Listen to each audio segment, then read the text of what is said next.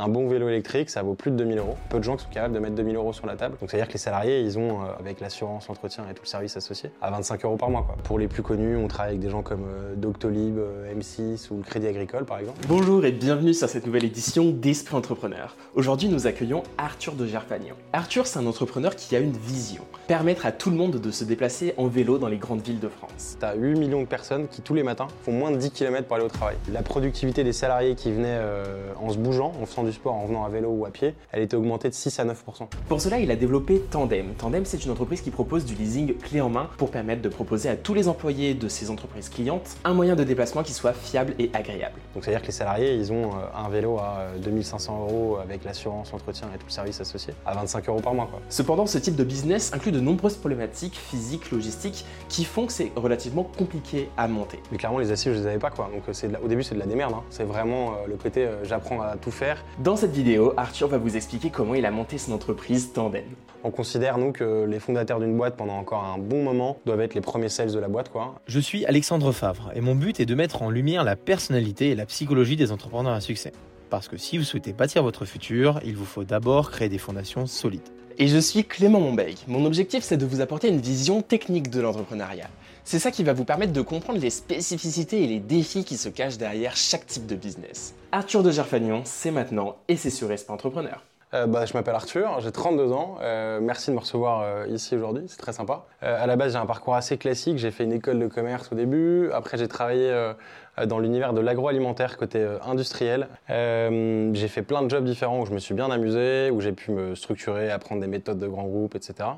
Mais au bout d'un moment, une fois que j'avais fait un peu tous les toutes les parties intrapreneuriales dans la boîte. Euh, c'est quelque chose qui me titillait d'aller vers un truc plus petit où euh, j'ai plus les mains dans le cambouis et où je vois plus l'impact de mon, de mon travail. Euh, j'aurais pu monter ma boîte à ce moment-là, mais je m'en suis pas senti capable, très clairement. j'ai eu les jetons, quoi.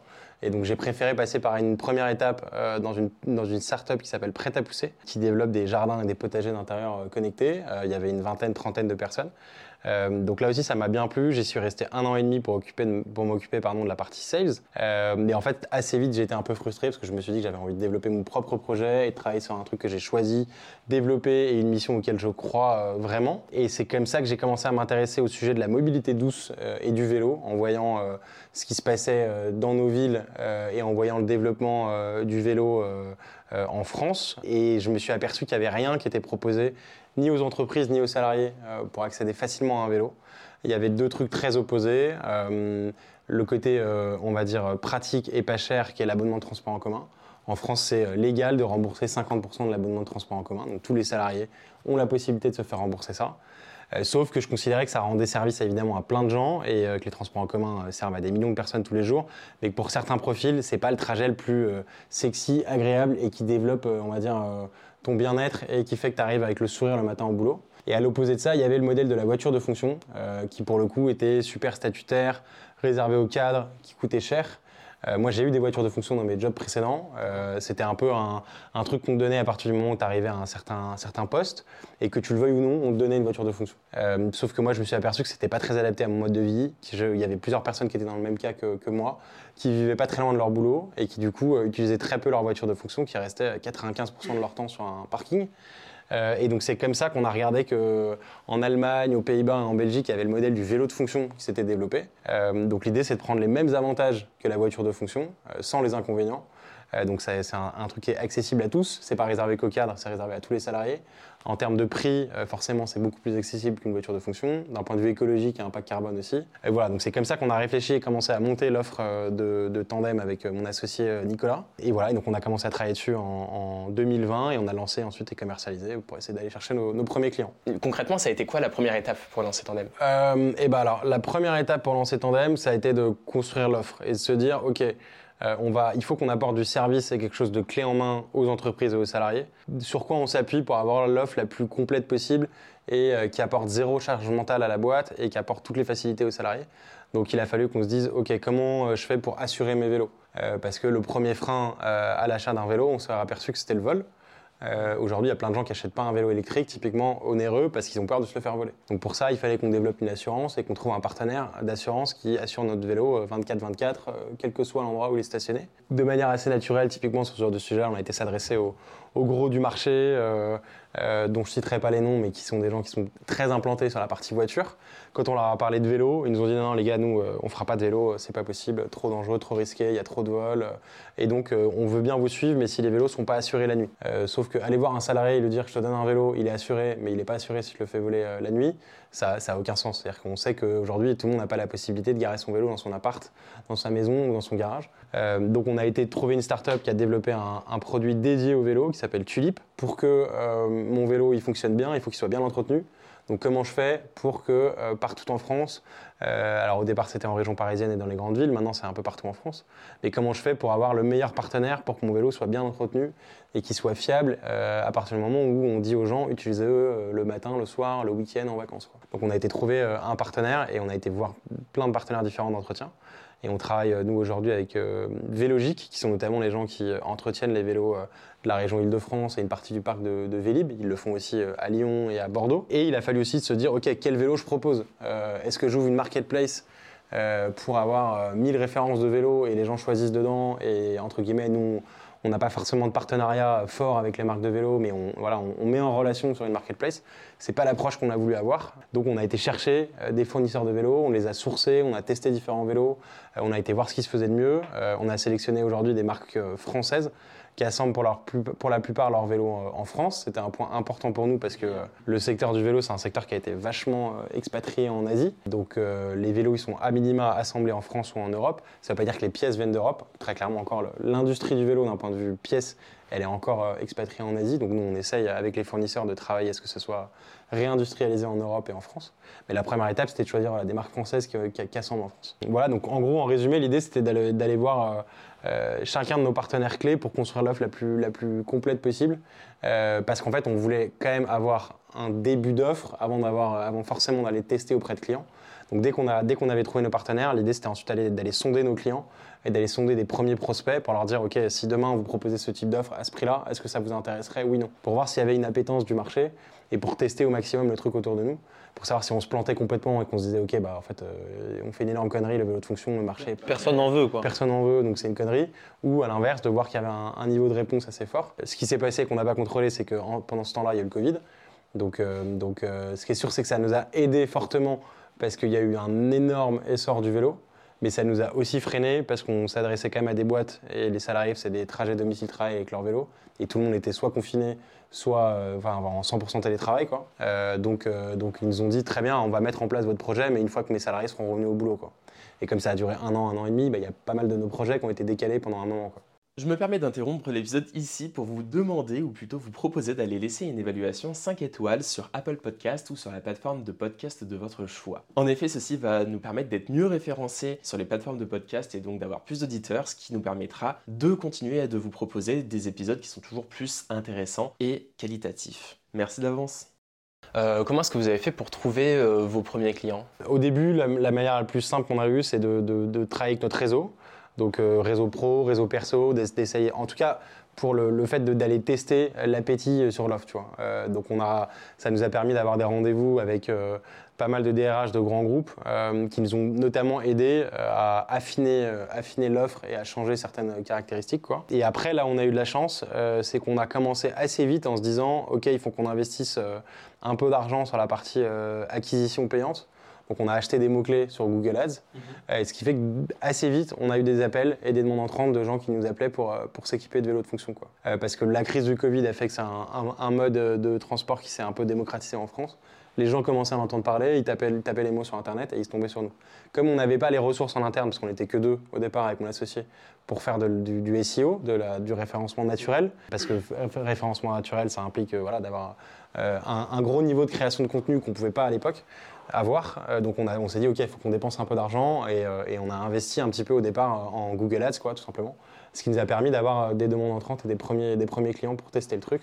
Donc au départ, c'était des TPE, PME, hein, des, petits, des, des, petites boîtes. Et puis assez vite, il y a eu des plus grosses qui nous ont appelés, avec lesquelles on est rentré en contact. Mais en gros, ouais, voilà comment on, a, comment on s'est débrouillé là-dessus pour les, les, premiers clients. Dans ton parcours, on a beaucoup du coup de salariat. Donc au début, après, tu as pas mal d'intrapreneuriat donc de faire de l'entrepreneuriat dans une boîte. Comment à un moment justement tu as euh, tous ces conseils, tu vois, parce que créer une boîte, c'est quand même, comme tu disais à un moment, tu avais la peur, c'est- parce que dans le sens, c'est l'inconnu.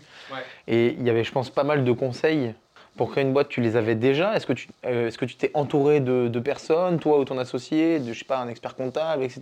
Comment ça s'est passé un peu, euh, votre environnement? Comment il, a- comment il s'est créé au début? Donc clairement, les astuces, je les avais pas. Euh, J'avais l'envie et, euh, de le faire et, euh, et, voilà, une idée qui me plaisait, que j'avais envie de creuser.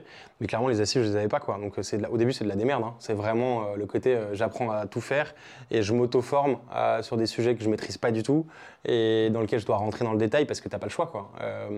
Donc ça, c'est le premier point. Je pense qu'il faut essayer de se dire, OK, comment je fais pour, pour avoir un niveau de connaissance, on va dire, acceptable sur plein de, niveaux, plein de sujets différents pour pouvoir en gros comprendre ce qu'on dit et de temps en temps pouvoir le déléguer. Mais le choix qu'on a fait, nous, c'est très vite de s'entourer de gens, euh, d'experts sur certains sujets. quoi. Euh, C'est-à-dire qu'on n'avait pas énormément de moyens au début, mais on s'est dit, OK, typiquement, euh, on a travaillé dès le début avec un avocat pour pouvoir nous aider dans la rédaction de nos contrats. Parce qu'on savait que si on travaillait avec des grands groupes, il fallait que nos contrats soient béton et d'équerre. Donc on n'a clairement pas été, j'ai rien contre les sites genre Legal Start et compagnie. C'est aidant au début pour, pour peut-être avoir des contrats types, mais dans tout cas dans notre secteur d'activité en B2B, en se disant que si on voulait travailler avec des groupes, euh, je sais pas, du CAC 40, c'est pas possible d'avoir un contrat euh, fait par Legal Start. Quoi. Ah, Vous allez vous, allez vous faire atomiser, quoi. voilà, donc ça veut dire, enfin pour moi, ça voulait dire s'entourer d'experts euh, sur certains sujets qu'on maîtrise pas du tout, qui sont trop éloignés de nous. Demain, euh, même si tu apprends à le faire un peu par toi-même, tu, peux- tu peux comprendre ce que va te dire la personne, mais je suis pas avocat euh, et c'est pas moi qui vais rédiger le contrat de A à Z, quoi, clairement. Donc euh, sur ce genre de sujet-là, on, on a fait appel à, à des gens, pareil pour un expert comptable. Euh, donc je pense qu'il faut avoir, enfin, faire le bon entre euh, je me démerde par moi-même, je mets les mains dans le cambouis et j'apprends des trucs. Euh, typiquement, moi, je trouve toute la partie digitale, il y a tellement de tutos en ligne, tellement de trucs, et tellement de trucs qui sont développés pour le faire toi-même, faire un site soi-même, c'est quand même hyper facile aujourd'hui, enfin hyper facile, accessible, on va dire. Travailler l'acquisition aussi. En revanche, toutes les deux, tous les domaines d'expertise très forts, genre l'expertise comptable, le juridique, etc.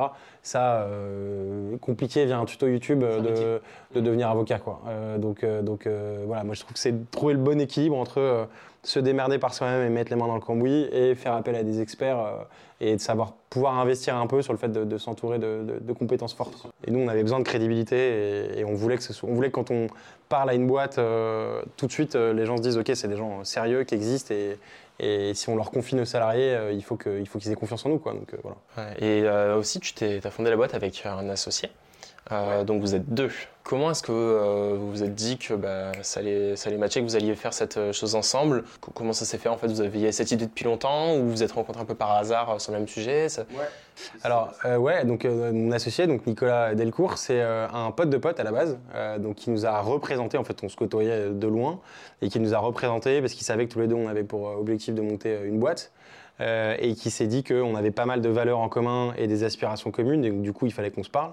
Euh, et après, ça s'est fait assez naturellement, en fait, si tu veux. euh, euh, quand on a commencé à évoquer le sujet de la mobilité douce, il y a eu un, match assez fort sur le sujet et sur le fait que voilà, il y avait un vrai besoin à exploiter là-dessus.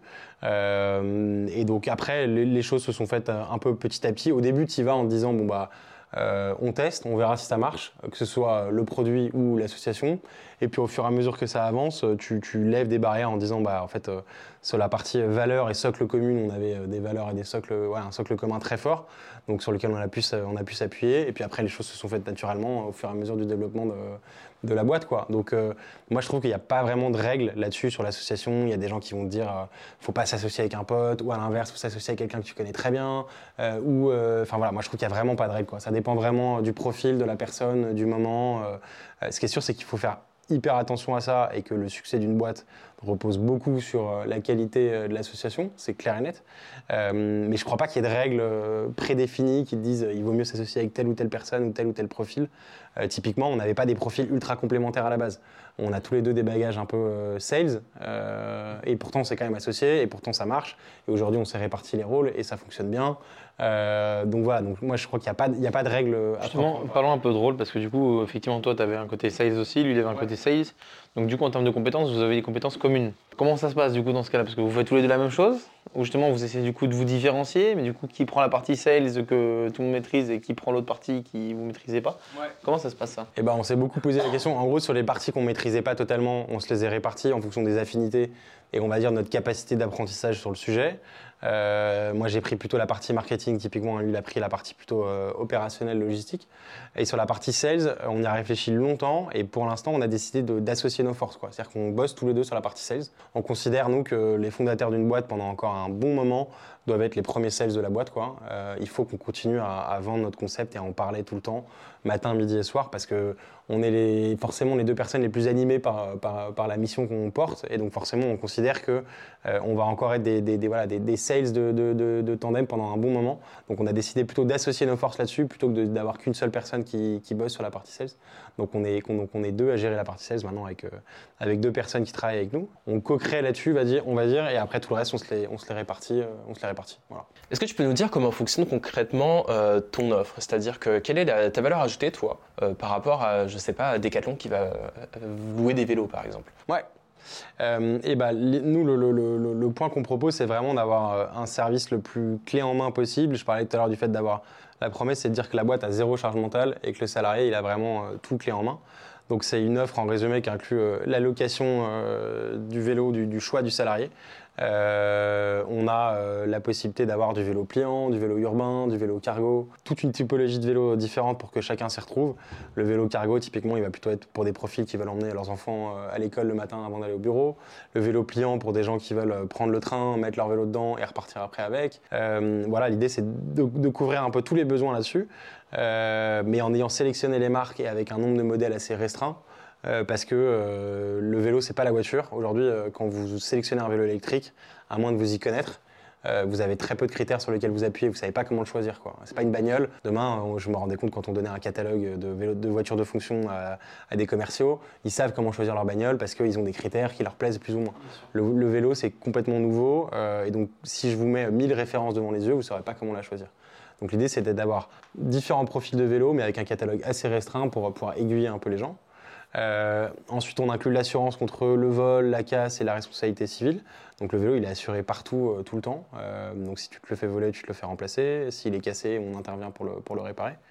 On inclut l'entretien deux fois par an au pied des bureaux, c'est-à-dire que c'est nos réparateurs qui se déplacent au pied des bureaux. Tu amènes ton vélo le matin, il est entretenu et tu repars avec le soir. Donc c'est il n'y a pas, pas d'impact pour toi. Tu n'as pas à déposer ton vélo en magasin, prendre rendez-vous, euh, attendre que le vélo soit réparé, venir le rechercher, etc. Non, juste, tu déposes ton vélo, quelqu'un l'entretient et tu repars avec. Euh, on inclut euh, l'antivol, le casque, on livre les vélos au pied des bureaux et on essaye d'événementialiser le truc pour que l'en- l'entreprise puisse en faire aussi un événement d'équipe, un événement d'entreprise, euh, qu'elle travaille sa marque employeur évidemment, et qu'elle travaille l'attractivité, qu'elle montre que voilà, la solution qu'elle met à disposition de ses salariés, et ben, c'est un truc sympa et cool qui va leur donner envie de rester dans l'entreprise. donc voilà, donc la, plus-value qu'on apporte, c'est tout le service euh, associé à ça pour le fait de dire la boîte, vous vous occupez de rien, c'est un qui s'occupe de tout. Et le salarié, bah, tu vas avoir un très bon vélo euh, à un prix ultra concurrentiel par rapport à n'importe quel vélo du marché, parce que le loyer, il est en grande partie pris en charge par l'entreprise dans notre, dans notre modèle. Donc c'est-à-dire que les salariés, ils ont euh, un vélo à euh, 2500 euros avec l'assurance, l'entretien et tout le service associé, à 25 euros par mois, quoi, pour vous donner une idée. Donc euh, donc donc c'est hyper accessible pour le salarié et hyper avantageux pour lui, et donc forcément, euh, voilà, hyper incitatif. Quoi. Ces avantages, comment est-ce que tu en as eu conscience en fait? C'est euh, parce qu'au début, je pense que tu avais plutôt l'idée de voilà, faire de la location de vélo, mais il y a, quand même des choses qui ont- sont peut-être apparues au fur et à mesure. Comment tu fais pour euh, déceler ce genre de choses? Et ben en fait, on a été regarder euh, pourquoi est-ce que le vélo euh, en France n'était pas autant développé que dans les pays européens voisins comme euh, la Belgique, les Pays-Bas ou l'Allemagne. Pourtant, il y a une culture vélo en France. Le Tour de France, c'est- évidemment en France. Il y a une forte culture vélo, mais il y a une culture qui est dédiée soit au loisir, soit au sport. Donc en gros, c'est soit je fais le Tour de France et je fais, je suis habillé comme un cycliste de compète euh, pour monter le Mont Ventoux, soit euh, je fais du vélo en tongs pour aller à la plage l'été. quoi. Entre les deux, il y avait assez peu de choses qui étaient faites. Pourquoi? Parce qu'il y avait des barrières qui existaient euh, d'accessibilité au vélo, d'accessibilité prix. Euh, aujourd'hui, euh, un bon vélo électrique, ça vaut plus de 2000 euros. Euh, et aujourd'hui, il y, a- il y a peu de gens qui sont capables de mettre 2000 euros sur la table pour s'acheter un vélo. Donc on s'est dit, OK, comment, comment on fait en sorte que ça soit plus accessible en termes de prix pour les gens? Il y a un problème, je disais tout à l'heure, de, de frein lié au vol. Les gens ont peur de se faire voler leur vélo. Euh, les infrastructures en France n'étaient pas aussi développé potentiellement qu'en Allemagne ou en Belgique. Donc il y avait un nombre de vols qui était peut-être un peu plus important euh, proportionnellement. Donc on se dit, OK, comment on construit une assurance qui soit béton et qui les sécurise là-dessus? Euh, Et il y avait un problème de, OK, moi je veux bien me mettre au vélo, mais euh, quand j'ai une, quand une, une emmerde sur mon vélo, je ne sais pas le réparer, je ne sais pas changer ma chaîne, réparer ma chaîne ou, réparer une casse s'il y en a, et ben je vais être sécurisé là-dessus. Quoi. Donc en gros, on a été regarder quels étaient les trois freins principaux à l'accès au vélo euh, en France, et ce qui fait qu'on avait du retard par rapport aux autres pays euh, européens. Euh, donc voilà, comme on a identifié ça et se dit, ok, bah, ça doit être les piliers de notre offre pour casser ces barrières, ces barrières à l'achat ou au fait de, se mettre au vélo pour les, pour les, pour les salariés. Quoi. Du coup, Arthur, maintenant, j'allais te poser une question qui est plutôt liée justement au mode de déplacement en général de la population, parce que bah, l'offre que tu proposes, en effet, là, elle est, elle est assez canon. Mais euh, il y a un truc qui quand même revient, c'est bah, tout simplement les gens qui ont des voitures ou les gens qui habitent vraiment plus loin, etc., qui ont une partie de train, ou tout simplement bah, les gens qui ont des enfants et qui du coup bah, doivent amener du coup leurs enfants à l'école et voilà. Et ça. Alors du coup, moi, la question que je te pose, c'est euh, est-ce que toi, est-ce que tu réponds déjà à ce marché-là ou pas? Et bah alors, le premier point là-dessus, c'est qu'en fait, il y a vachement de croyances, de fausses croyances sur le sujet. En fait, il faut avoir un- un- une idée en tête, c'est que tu as 8 millions de personnes qui, tous les matins, font moins de 10 km pour aller au travail. Euh, donc nous, c'est clairement cette cible-là qu'on a, euh, moins de 10 km. 10 km en, vélo électrique, c'est euh, allez, euh, une demi-heure de vélo électrique. Enfin, c'est vraiment accessible à tout le monde, quoi, tous les âges. Quoi. Euh, donc c'est vraiment cette cible-là qu'on va, qu'on va aller chercher. Mais en fait, si tu veux, c'est vraiment un point culturel. C'est-à-dire qu'en gros, on s'est tous habitués à prendre notre voiture, quel que soit le type de déplacement qu'on fait. Parce que le vélo n'était pas inscrit dans une habitude euh, quotidienne. Quoi. Euh, donc nous, c'est vraiment cette cible-là. Évidemment que quelqu'un qui me dit, moi je fais 50 km le matin pour venir au travail et 50 km pour revenir, je vais pas lui dire, bah, bien sûr, prends un vélo, euh, t'es un criminel tu prends ta voiture thermique. Évidemment pas. Mais donc nous, vraiment, on, était, on essaye de, se dire, ok, comment on casse ces barrières mentales pour tous les gens dont, les trajets sont, sont faisables à vélo. Et 10 km à vélo, encore une fois, je le dis, c'est 1000 fois faisable. Quoi. Et encore, je suis gentil, je pourrais dire, allez, je pourrais pousser jusqu'à 15, quoi. Mais voilà, donc voilà, il y a- il y, a 8 millions de personnes qui, tous les matins, font moins de 10 km pour aller au travail. Donc c'est vraiment à ces 8 millions de personnes-là qu'on s'adresse, donc ça, reste un, gros marché. Quoi. Et derrière ça, pour répondre à ta question sur euh, comment j'emmène mes enfants euh, à l'école, euh, là pareil, il y, a, tout un tas de vélos qui se développent pour pouvoir mettre ses enfants à l'arrière sur des vélos en ce qui s'appelle des long tail ou des vélos cargo, ou que tu mets tes enfants, tu les mets à l'avant. Euh, donc c'est complètement possible. Il y a évidemment un sujet d'infrastructure, euh, donc il faut qu'il y ait les pistes cyclables qui soient développées pour, il faut que la sécurité soit garantie, c'est clair. Mais il y a a déjà plein de villes où c'est déjà possible, tu vois. Euh, on parlait de, tout à l'heure de La Rochelle, de Paris, de Lyon, de Nantes, de Bordeaux. C'est toutes ces villes-là où des infrastructures cyclables, se sont développées et où c'est possible en toute sécurité d'emmener ses enfants à l'école. Et une stat qu'on met souvent en avant, euh, qui est euh, une stat qu'a qu'a relevé euh, Vinci, euh, qui sont pas des gens particulièrement euh, anti-voiture, quoi, euh, Vinci Autoroute et Parking et compagnie, qui, qui met en avant que le matin, tu as 90% des gens qui, aux heures de pointe, sont seuls dans leur voiture. Donc non seulement c'est des courts trajets, mais en plus tu es seul dans ta voiture. Donc en fait, il faut se dire que dans les faits, y a, voilà, encore une fois, je le redis, la voiture devrait être remplacée progressivement par des modes de transport doux pour tous ces, trans- pour tous ces trajets-là. Euh, donc je suis pas en train de, flageller les gens qui prennent leur voiture parce qu'en leur disant c'est ultra mal, tu es le diable parce que tu prends ta voiture. Non, c'est juste en fait comment on les aide à, faire ce, ce shift-là et cette transition-là quand c'est possible pour eux. Et à leur dire en fait c'est souvent des barrières mentales euh, qu'il faut réussir à casser, ça c'est notre rôle évidemment. Euh, tu as aussi la barrière mentale souvent de qu'est-ce que je fais quand il pleut. Euh, dans les faits, euh, on regardait dans les grosses agglomérations en France, tu as 15 jours par an de forte pluie. Euh, le reste, c'est du, du crachin ou de la petite pluie ou des choses qui sont épisodiques. Mais en, France, tu as dans les grandes métropoles 15 jours de forte pluie par an. Et bah, ces 15 jours-là, tu prends ta voiture ou ton, ton, métro ou ton RER, il n'y a pas de problème. Tous les autres jours, tu peux prendre ton vélo. Et l'exemple qu'on donne, c'est, bah, je re- reparle des Pays-Bas ou, euh, ou de l'Allemagne. C'est pas des pays euh, qui sont connus en termes de climat pour être euh, Ibiza, quoi. Donc, il pleut plus qu'en France. Et pourtant, ils sont 15, 20 ou 25% tous les matins à prendre leur vélo pour aller au travail. Donc, c'est juste une question vraiment de barrière mentale et d'équipement. Et donc, à partir du moment où nous, on arrive à bien les équiper avec des bons vélos et des équipements pour résister à ça, bah, euh, derrière, il n'y a plus de, plus de barrière. Quoi. Et du coup, j'avais également une question. Est-ce que par hasard, tu aurais des chiffres également sur tout ce qui est du coup lié au, ben, au coût Dans le sens, euh, est-ce que du coup, c'est plus avantageux en termes de coût de prendre son vélo plutôt que sa voiture? Est-ce que, est-ce que par hasard, tu aurais des chiffres là-dessus Sur l'économie potentielle que du coup, tu peux réaliser euh, Ouais, alors je les ai sur une voiture de fonction. Une voiture de fonction, ça coûte 10 000 euros par an euh, à une entreprise. Quand euh, notre abonnement euh, pour l'entreprise, ça va lui coûter allez, 1000 euros par an, euh, grand max. Euh, et encore, il y a une partie qui est déductible des impôts. Euh, donc c'est sûr que l'entreprise va pouvoir diviser par 10 les, les frais et le, et le salarié euh, encore plus. Quoi. Euh, Quand tu vois aujourd'hui le, le- le- le coût d'un d'un plein d'essence euh, et avec, euh, le- le- l'envol du, du prix du baril, c'est sûr que, sûr que le, le vélo est, dix fois plus avantageux euh, économiquement euh, par, rapport, par rapport à la voiture, c'est clair. Euh, donc j'aurais pas de, de stats à donner dans le sens où, en gros, euh, dans, dans notre, dans notre perspective, encore une fois, le salarié il va dépenser euh, allez, 300 euros par an. Ça fait deux, trois pleins. hein. Ouais, voilà, c'est ça. Donc, donc à moins de jamais utiliser sa voiture, c'est sûr qu'économiquement, c'est beaucoup plus avantageux. Et t'as pas, pas d'entretien à faire sur le, le dessus, c'est nous qui nous en occupons et c'est effectivement bien plus économique de réparer un vélo que de réparer une voiture. Quoi. Et à la fin, quand même, ta clientèle, ben, ça reste euh, l'entreprise. C'est-à-dire que tu travailles à la fois pour euh, la clientèle qui est ton entreprise et à la fois pour euh, ton consommateur, on va dire, lambda. L'entreprise, lui, tu lui proposes quoi pour que eh bien, ça devienne intéressant pour elle de, de souscrire à ce genre d'abonnement? Et bah, on essaye de mettre en avant euh, les avantages qu'elle va pouvoir y trouver. Euh, il y en a plusieurs. Il y a l'impact euh, évidemment écologique et nous on essaye de les, de les aider à, calculer ça. C'est-à-dire qu'en gros on est capable de leur dire sur la flotte de vélos que vous allez mettre en place, entre les trajets avant qui étaient faits en voiture et maintenant, voilà l'économie de CO2 que l'entreprise va pouvoir réaliser. Moi, je suis persuadé que c'est des, stats que les entreprises vont être obligées de mettre en avant, notamment dans le calcul de leur impact carbone et derrière dans la réduction de- de- des émissions de CO2. Euh, Est-ce que c'est dans 3 ans, 5 ans ou 10 ans Je ne sais pas, mais euh, moi je pense que légalement, les entreprises, on va leur imposer de réduire de X% leur impact carbone, et donc à un moment donné, il va falloir leur donner de la- data et des KPI pour pouvoir prouver ça. Donc nous, euh, le, premier, aspect là-dessus, c'est l'impact écologique qu'on va pouvoir leur permettre de mesurer. Il y a l'impact sur le bien-être des salariés. Il y a le MEDEF qui avait fait une étude qui disait que la productivité des salariés qui venaient en se bougeant, en faisant du sport, en venant à vélo ou à pied, elle était augmentée de 6 à 9 Donc euh, n'importe quelle entreprise rêverait d'avoir des salariés 6 à 9% plus productifs.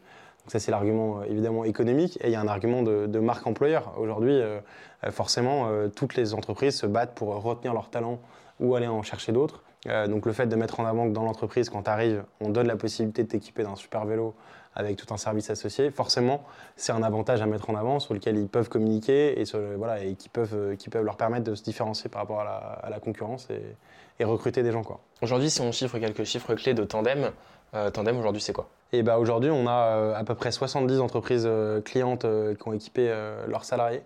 Euh, ça va de la TPE, PME euh, aux plus grands groupes. Euh, pour les plus connus, on travaille avec des gens comme Doctolib, euh, M6 ou le Crédit Agricole, par exemple. Euh, et on a aussi, ce que je disais, plein de, PME euh, et de sociétés euh, industrielles notamment. On était assez surpris, et ça, commence à être un gros poids parmi nos clients, euh, du nombre de sociétés industrielles qui ont équipé leurs salariés euh, dans, des, dans, des, dans des endroits qui ne sont pas forcément les très grosses villes. Euh, on a notamment un client dans l'est de la France qui s'appelle Soprema, qui a équipé ses, salariés, qui sont plutôt des profils de salariés d'usine, dans plein, de, plein de, villes qui sont des villes de moins de 5000 euh, habitants. Euh, donc ça veut dire que, euh, contrairement à ce qu'on pourrait croire, parce que c'est souvent un truc qu'on nous met souvent en avant, le, le vélo c'est un truc réservé aux villes et aux, et aux bobos, quoi.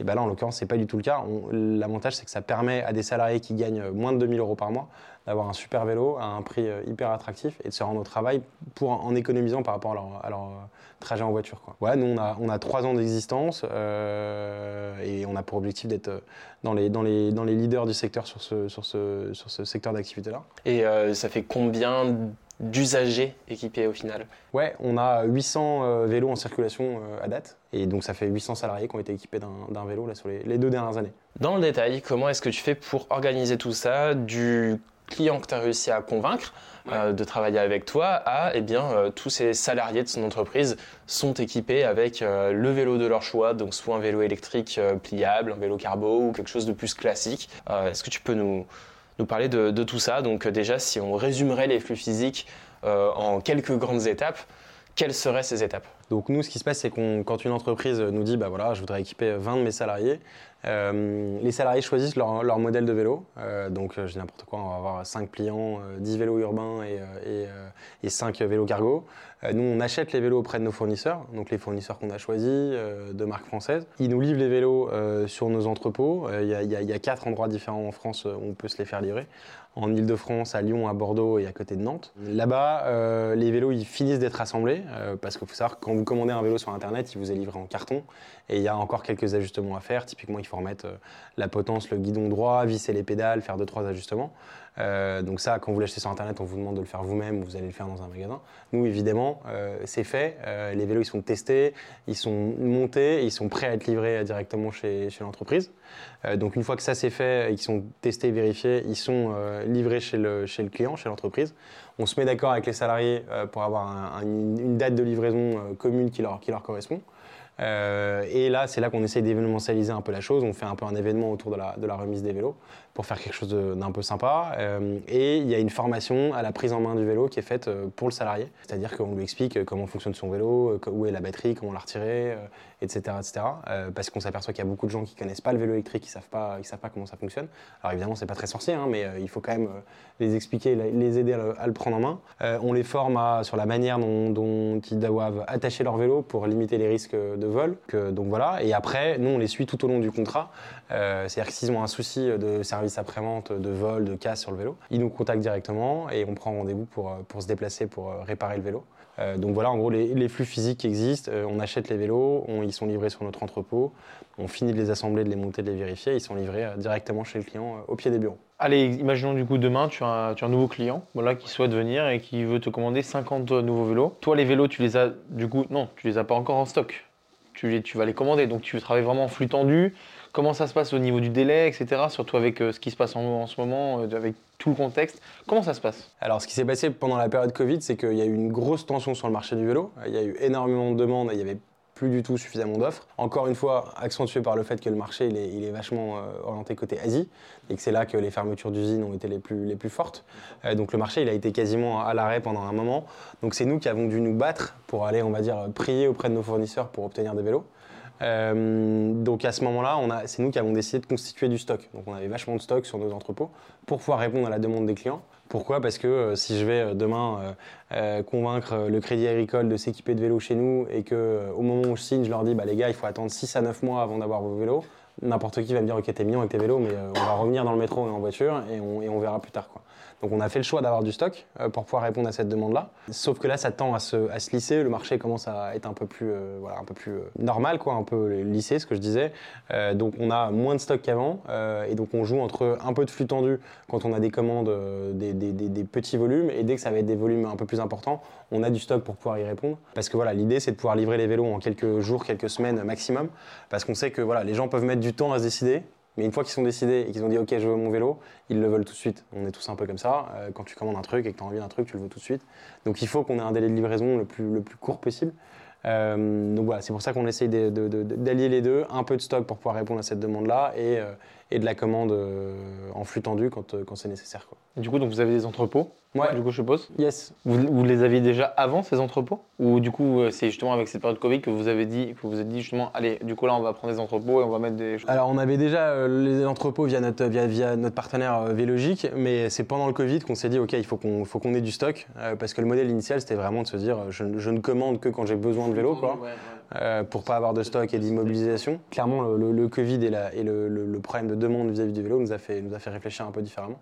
Euh, voilà, et là, ce que je disais, c'est qu'on s'attend à, à s'équilibrer. Quoi. Et du coup, vous aviez déjà les finances du coup qui étaient nécessaires justement pour euh, avoir du coup ces acquisitions-là, même avec le Covid? Co- Comment ça s'est passé un peu? Non, euh, on n'avait pas les finances. euh, et en gros, comment ça se passe? Nous, en fait, on fait du leasing. Euh, C'est-à-dire que le leasing, c'est on passe par un leaser, c'est un organisme bancaire. Où nous, si tu, si tu veux, on, on lui vend nos contrats euh, et lui, c'est par lui que la location de longue durée se fait. C'est-à-dire que quand l'entreprise signe avec nous, on signe un contrat un peu tripartite entre le leaser, l'entreprise et nous. Et le leaser, il va venir collecter les loyers au fur et à mesure du temps auprès de l'entreprise et il nous les reverse, si tu veux. Euh, donc en fait, il, fi- il finance l'achat de nos, il finance l'achat de nos vélos. Donc euh, moi, j'ai pas, j'ai pas avancé, j'ai pas avancé l'argent, ou plutôt le leaser me rembourse de l'investissement que je vais faire via l'acquisition des, via l'acquisition des vélos. Parce que tu as raison, sans ce modèle-là, on n'aurait pas pu acheter les vélos, clairement. Ou il aurait fallu qu'on lève des fonds euh, très fortement, euh, très vite, parce que euh, un, un vélo électrique à l'achat, même en prix fournisseur, ça coûte euh, 1500 euros. Donc euh, vous faites le calcul assez vite, ça, ça représente, ça représente des, des grosses sommes d'argent. Donc le, le modèle du leasing est, est avantageux pour nous parce que ça nous permet de de ne pas avoir à sortir trop de trésorerie et pour la boîte parce que ça permet d'étaler les frais avec de la location longue durée. Quoi. Tu as décidé du coup de faire ça comment? Est-ce que tu le fais en interne? Est-ce que tu le délègues à des prestataires? Comment ça fonctionne tout ça? Et bah alors nous on a une équipe euh, aujourd'hui d'une douzaine de personnes euh, pour gérer la partie euh, opération, marketing et sales, mais on a effectivement essayé de décider de s'appuyer euh, sur des partenaires forts pour pouvoir être présent tout- sur toute la France. Donc le fait de travailler avec Vélogique et avec d'autres partenaires un peu partout en France nous permet euh, d'équiper les entreprises euh, à Lyon, Bordeaux, Strasbourg, euh, Nantes ou Lille euh, avec la même qualité de service. Donc encore une fois, si j'avais voulu tout internaliser là-dessus et le faire moi-même, euh, il aurait fallu qu'on lève énormément d'argent euh, et en se disant ok bah, je ne serai pas rentable avant un long moment, ce qui n'était pas notre perspective. Euh, donc on a plutôt voulu monter euh, un modèle qui soit rentable le plus vite possible euh, et donc en s'appuyant sur des partenaires euh, là-dessus. Euh, donc, donc, la, donc la partie entretien, elle est externalisée avec des partenaires qu'on a, a choisis et sur lesquels on a, des, voilà, on a des critères de sélection assez, assez, assez forts.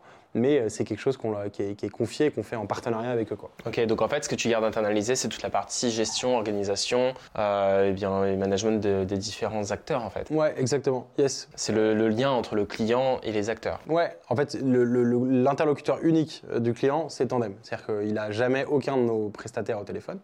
Euh, par contre, euh, c'est nous qui gérons euh, les flux et, et l'ajustement derrière et le, le fait que ça puisse bien se, bien se goupiller. Typiquement, lors de la, par contre, lors de la livraison des vélos, c'est Tandem qui est présent. C'est-à-dire que c'est nous qui sommes là euh, commercialement pour aller voir les salariés, pour leur expliquer comment fonctionne leur vélo, pour leur faire voilà, événementialiser un peu la chose.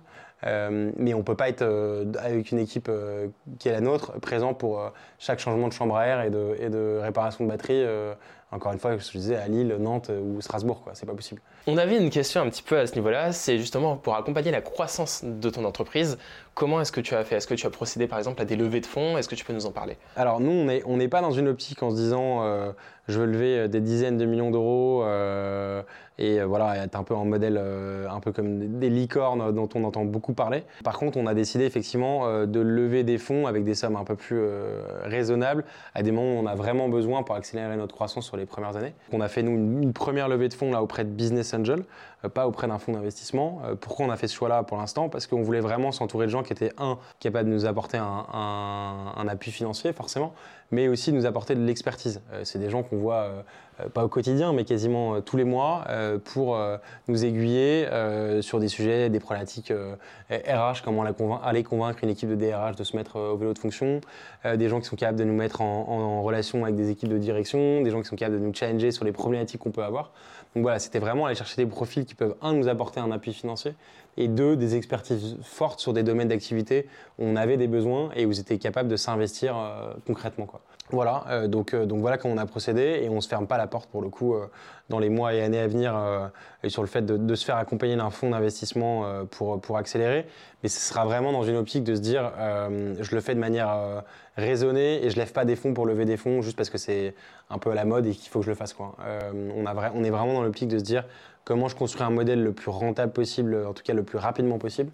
Euh, et si lever de fonds il y a, ce sera pour accélérer à un instant T, euh, parce qu'on a des besoins d'investissement euh, structurels, soit pour euh, recruter une équipe, soit pour euh, mettre en place des process euh, qui demandent un peu d'investissement à un moment donné. Quoi. Et, et- et d'un point de vue de grandeur, c'était à peu près, à peu près combien? Ouais, sur cette première levée, on a levé à peu près 800 000 euros. Aujourd'hui, du coup, il y a beaucoup d'entreprises qui se lancent dans euh, l'écologie, on va dire, ou qui se lancent dans le domaine de l'écologie, du coup, et mais qui ont effectivement du mal, du coup, à faire du business avec ça. Vous, vous prenez effectivement les mobilités douces. Ouais. Euh, comment ça se passe effectivement pour réussir à allier euh, l'écologie et le business? Euh, bah, effectivement, je pense que c'est le gros challenge euh, qu'on a euh, tous aujourd'hui, parce que les deux modèles qui existaient beaucoup auparavant, c'était soit modèle économique de la startup, Startup Nation, où je monte un produit qui n'a pas d'impact ni écologique ni social, euh, mais qui a une valorisation économique hyper forte, soit chez une association, et je ne crée pas forcément de valeur et d'emploi et d'impact économique, qui prône euh, des choses sur la partie écologique et sociale, mais voilà, je, je- je- donc les deux, les deux étaient un peu irréconciliables. Moi, je pense qu'aujourd'hui, euh, les boîtes qui essayent de porter euh, les deux, euh, il faut qu'elles soient, aidées. Nous, on fait partie typiquement d'un mouvement qui s'appelle le Mouvement Impact France, qui prône justement un nouveau modèle de, de, boîte sur lequel on ne regarderait pas uniquement les leviers économiques, mais on regarderait aussi les leviers d'impact sur la partie écologique et, sociale. Et pour moi, c'est hyper important. Donc ça veut dire qu'il faut qu'il y ait un soutien des fonds d'investissement, il faut qu'il y ait un soutien de l'État et des banques pour soutenir ces boîtes-là et pour surinvestir dans ces, boîtes-là. Euh, mais par contre, ça implique très clairement que même si on veut avoir un impact écologique, il faut que le business model qu'on crée depuis le début, il soit viable. Euh, donc ça veut dire qu'il faut, euh, il faut euh, pouvoir payer des salaires et donc pour ça, il faut que le modèle économique soit, soit encore une fois ce que je dis, viable.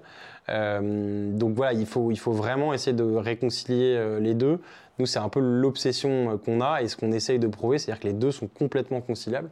le modèle de la sobriété, moi, auquel je crois énormément, prenez ça, ça ne veut pas dire euh, euh, je pense que le PIB de la France, il faut euh, aller vers une décroissance très très forte, pas du tout. C'est-à-dire qu'il faut surinvestir, à mon avis, dans les, business à impact et pour le coup désinvestir dans les business qui ont, plus d'impact sur un impact positif sur la planète ou sur la partie sociale et sociétale. Ça c'est clair. C'est désinvestir dans les trucs qui font moins de bien à la planète et surinvestir sur les, sur les choses positives. Comment est-ce que tu fais pour concilier une entreprise qui est en croissance dans un monde qui sera amené à être en décroissance Moi, je crois clairement que en fait, le modèle de décroissance, et le, mot est un peu euh, galvaudé, les gens, quand on leur parle du modèle de décroissance, ils pensent qu'on prône le fait, entre guillemets, que, tout s'écroule en gros et que le modèle économique s'écroule. C'est pas ça. Le fait c'est le, fait de dire ce que je viens de dire tout à l'heure, c'est-à-dire euh, je désinvestis dans les trucs qui sont plus favorables à l'environnement et à la partie sociale et je surinvestis à l'inverse dans les choses qui lui sont, euh, lui sont favorables. Donc c'est ça, le, modèle de décroissance, c'est de la sobriété.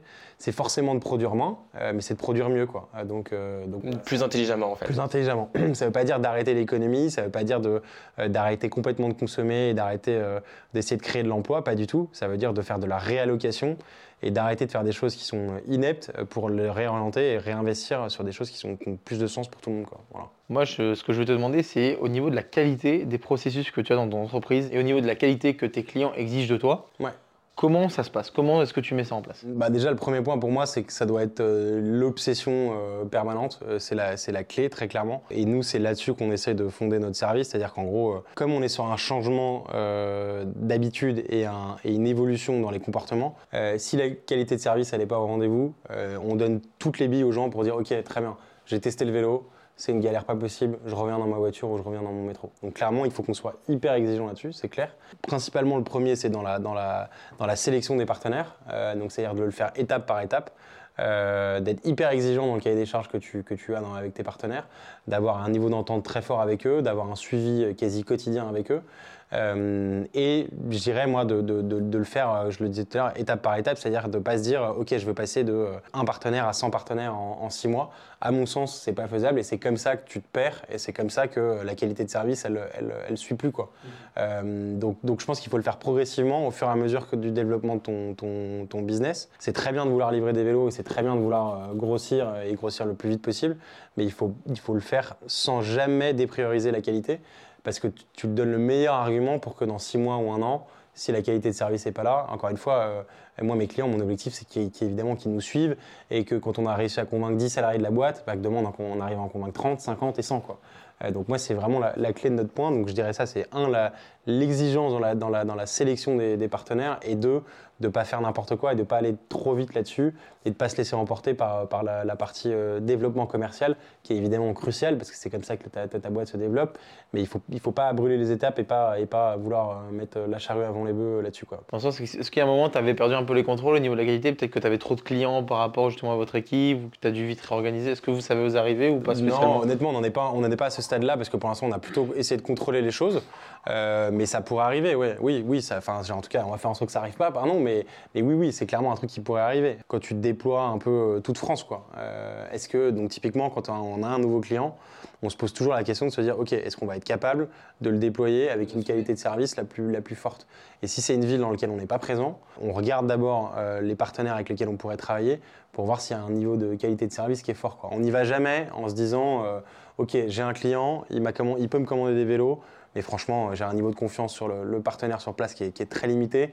Donc, euh, donc je flippe et, euh, et quand, je, j'envoie des vélos, je ne suis pas serein du tout. On ne se sent pas de faire ça parce qu'en fait, on va, on va se le reprendre dans la, dans la, dans la tronche à un moment donné. Euh, vous savez ce que c'est, mais des avis Google, des, le bouche à oreille, Euh, voilà, il faut qu'on ait un niveau de confiance très élevé. On a des avis Google qui sont très, très bons et on a des retours clients qui sont très bons. Clairement, on reste hyper attentif à ça et c'est pour ça que dans la structuration de l'équipe, on a aussi investi euh, sur le fait d'avoir des premiers CDI qui soient sur cette partie-là, la partie opération et service client, pour, pour que ce soit au cœur de nos problématiques. Et juste pour finir du coup au niveau de la question, donc là on parlait de clients. Est-ce que du coup ça t'est déjà arrivé de refuser des clients? Est-ce que, ça que du coup ça t'arrive de bah, du coup tout simplement sélectionner tes clients? Ouais, ouais, ça nous est déjà arrivé de refuser des clients. Euh, typiquement, des clients euh, qui à un moment donné voulaient beaucoup de vélos. Euh, dans la, des gens qui sont dans la livraison à domicile. On l'a pas fait parce que c'est des vélos qui auraient été surutilisés. c'est des vélos qui font plusieurs dizaines, parfois même centaines de kilomètres par jour parce qu'il y a énormément de trajets. Donc ça demande un entretien hyper fort. Et du coup, là-dessus, on n'aura pas été capable de suivre. C'est-à-dire que faire un, entretien d'un vélo tous les trois jours, d'un vélo qui est un peu massacré, quoi, ça n'aurait pas été possible pour nous. Donc oui, on aurait fait des volumes c'est des gens qui étaient capables de commander plusieurs centaines de vélos euh, d'un coup, euh, mais sauf qu'on n'aurait pas été capable de suivre. Euh, donc d'un point de vue entretien et d'un point de vue suivi du vélo, on aurait été complètement largué et clairement on a décidé de ne pas y aller parce que c'était pas prudent. Donc, voilà. Moi, ce que je me disais, c'est bien sur cette dernière étape, une fois que tout est suivi, que tu as un maintien, etc., comment ça se passe pour, bien, je sais pas, je suppose que quand tu signes une entreprise, tu signes pour quelques salariés, et bien pour aller chercher les autres qui ne sont pas encore convaincus, pour convaincre d'autres personnes comment tu fais pour du coup t'étendre à partir de, tout ça en fait? Ouais, bah, c'est une très bonne question parce qu'effectivement on a deux cycles de vente. Le premier c'est de convaincre l'entreprise et les décideurs dans l'entreprise, donc le patron de l'entreprise ou les DRH, etc. Ça c'est notre première étape. Mais une fois qu'on a fait ça, il faut qu'on arrive à convaincre les salariés. Quand on a lancé Tandem, euh, on pensait que quand on signerait un très grand groupe, directement, on aurait 100, 200, 300 salariés d'un coup qui viendraient euh, dès la première livraison euh, sonner à notre porte pour commander des vélos. Dans les faits, ça ne se passe pas comme ça. Et après avoir échangé avec aussi des leaders allemands sur le sujet, c'est exactement comme ça que ça s'est passé chez eux. Tu as toujours un petit groupe d'early adopters qui lèvent la main pour tester le service. Donc c'est les gens les plus sensibles à l'innovation et au test qui vont s'équiper d'un vélo avec Tandem et qui du coup vont être un peu les ambassadeurs pour ensuite diffuser euh, la qualité de l'offre auprès de leurs collègues et qu'à la machine à café ou au déj, euh, ils en parlent en disant ouais j'ai eu un vélo tandem, ça se passe hyper bien, etc. Donc nous notre rôle c'est ça, c'est que la première livraison de salariés, ces gens-là soient forcément choyés et qu'on en fasse un peu des ambassadeurs pour diffuser un peu euh, la bonne parole et aller convaincre d'autres de, leurs collègues et amis en interne. L'idée c'est ça, c'est de, faire en sorte que la qualité de service soit la plus forte possible et la meilleure possible pour que ces premiers salariés-là arrivent à en convaincre d'autres. Euh, et derrière, on fait en sorte aussi que notre marque euh, existe. Euh, ça veut dire qu'on essaie de créer une communauté pour essayer de, voilà, de, développer tout un tas de tutoriels, d'astuces et de guides pour aider les gens à se mettre au vélo. Parce qu'on pense que si on est uniquement une marque B2B, quasiment marque blanche qui n'existe pas, bah forcément ça va moins donner envie aux salariés de s'équiper. et on veut que demain, de par le choix de nos vélos, de par l'image de marque qu'on donne, de par la, sympathie que ça peut dégager, les gens aient envie de s'équiper d'un vélo tandem. Euh, parce que la marque existe et que voilà, tu es affinitaire avec les valeurs, avec euh, ce qu'on qu'on essaye de mettre en avant. Quoi. Euh, donc voilà, ça passe par deux choses. Pour moi, c'est un, la qualité de service via les, les, premières personnes qui sont livrées, et deux, via l'expression de la marque qu'on essaie de, de faire. Quoi. Les early adopters, ça va représenter quoi? 10% des, des salariés? Ah, Même moins, hein. ça, dépend, ça dépend des boîtes. Dans les, dans les, dans les PME, ça peut être 10%. Dans les, dans les grands groupes, parfois, c'est moins de 5%. Hein. mais donc, quand c'est des groupes avec des milliers de salariés, ça représente, ça représente un nombre en, en valeur absolue important. Mais, euh, mais ce qui est sûr, c'est que, voilà, encore une fois, je leur dis, euh, quand on avait discuté avec un des deux leaders allemands là-dessus, il nous avait dit, les gars, même si vous signez une boîte de 10 000 salariés, vous verrez au début, vous aurez peut-être 20, 30, 40 salariés au max mm. qui vont lever la main. Parce que les gens au départ sont forcément un peu frileux et qu'ils ont envie de tester. Ils ont envie de savoir si ça s'est bien passé, l'expérience s'est bien passée avec un de leurs collègues avant de se, avant de se, se jeter à l'eau. À présent, on arrive un petit peu à la fin de cette interview. Moi, j'aimerais savoir, est-ce que tu as quelque chose à dire à notre audience, un défi que tu pourrais leur lancer euh, pour euh, soit commencer un business, soit un défi qui serait peut-être plus en rapport avec les mobilités euh? Et bah ouais, si, défi que, à mon avis, quand tu quand as une micro-idée en tête sur la manière de, monter une boîte, c'est de la tester, c'est d'en parler autour de soi. La, première, la première erreur qu'on peut faire, c'est de se dire, ok, j'ai une idée, elle est géniale, je la trouve hyper bonne, je suis pas prêt de me lancer et je me lancerai que dans un an, un an et demi, je vais la garder pour moi et, et j'attendrai le bon moment pour en parler. La première chose, c'est quand tu quand as une idée en tête, il faut en parler autour de soi, la tester euh, pour, pour directement avoir des feedbacks, voir si tu te plantes, voir s'il y a une réponse potentielle du marché, euh, voir si c'est une bonne idée ou pas, ou si c'est une idée euh, clairement pourrie. parce qu'il faut vraiment se dire qu'il y, y a très très peu d'idées que les gens n'ont pas eu précédemment et qu'il y a, sur lesquels il n'y a pas d'autres personnes en France ou dans le monde sur lesquelles les gens bossent, euh, des idées ultra rupturistes et qui prennent le monopole sur un marché, ça existe quasiment pas ou très peu. Donc si toi tu as eu l'idée, c'est que plein d'autres gens l'ont eu. Ce qui va faire la diff, par contre, c'est l'exécution et la manière dont tu vas la mettre en œuvre et la qualité avec, la- avec laquelle tu vas le faire. Donc pour ça, il faut que tu en parles, il faut que tu le testes, il faut que tu ailles voir d'autres entrepreneurs, il faut que tu voir, euh, il faut que en parles autour de toi avec des potentiels clients, etc., etc. Donc le premier défi, moi, que je donnerais, c'est ça, c'est euh, vous avez un début d'idée, même une micro-idée, parlez-en autour de vous pour la tester. Le gardez surtout pas pour vous en pensant que c'est un secret euh, qu'il faut pas qu'il faut pas dévoiler parce qu'on va vous piquer l'idée, quoi. Ça, c'est vraiment, à mon avis, la, la fausse bonne idée. Du coup, si jamais aujourd'hui on a des gens qui sont intéressés, qui sont déjà dans des entreprises, etc., qui seraient po- potentiellement du coup intéressés par euh, bah, du coup ton offre Tandem, Ouais. où est-ce que ça se passe ou où est-ce qu'ils peuvent voir ça? Yes, euh, et ben ils peuvent aller sur notre site euh, qui est tandemcompagnie.fr. Euh, compagnie, c'est comme en anglais, c o m p a n y euh, sur lequel il y y y a tous les détails sur notre, notre offre et la prise de contact. Euh, ils peuvent m'écrire directement aussi hein, s'ils veulent. Euh, donc euh, voilà, je m'appelle Arthur, vous l'avez vu. Par ce biais-là, qu'ils peuvent rentrer en contact avec nous, en ayant en tête que nous, on peut aussi aider les salariés à convaincre leur boss et convaincre leur DRH. L'idée, c'est qu'on a pas mal de salariés qui nous disent, bah voilà, moi j'aimerais bien que ma boîte mette ça en place. Comment je fais? Et nous, on leur donne tout un kit de communication pour essayer d'aller convaincre leur boss et convaincre leur, DRH pour mettre ça en place et pour leur prouver les bénéfices que ça pourrait apporter à leur boîte. Donc euh, le premier contact, il se fait pas forcément par le patron de l'entreprise ou par le décideur, il se fait aussi par les salariés. euh, parce qu'on pense que c'est aussi les salariés qui vont euh, aider la boîte à se moderniser, à avancer sur le sujet et à aller titiller un peu la direction pour mettre en place ce genre de, service-là. Et bien voilà, en tout cas, on arrive à la fin de cette interview. Merci infiniment, en tout cas, Arthur, voilà, d'être passé bah, du coup sur cette édition d'Esprit Entrepreneur. Donc voilà, comme toujours, vous retrouverez sur notre site internet espritentrepreneur.fr un résumé écrit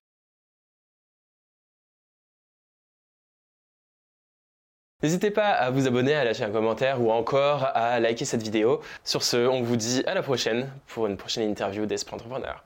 Merci à tous d'avoir regardé cet épisode. Comme d'habitude, n'hésitez pas à aller laisser une évaluation 5 étoiles sur Apple Podcast ou alors sur la plateforme de podcast de votre choix. En effet, ceci, même si ça vous prend que 30 secondes, nous, ça nous aidera énormément puisque ça nous aidera à être mieux référencés sur les plateformes de podcast et par conséquent à faire plus d'écoute et donc à nous encourager à produire des épisodes qui sont toujours plus qualitatifs. Comme d'habitude, n'hésitez pas à nous suivre sur nos autres réseaux sociaux comme YouTube, Instagram ou TikTok à Esprit Entrepreneur. Et euh, sur ce, je vous dis à la prochaine pour une nouvelle édition d'Esprit Entrepreneur.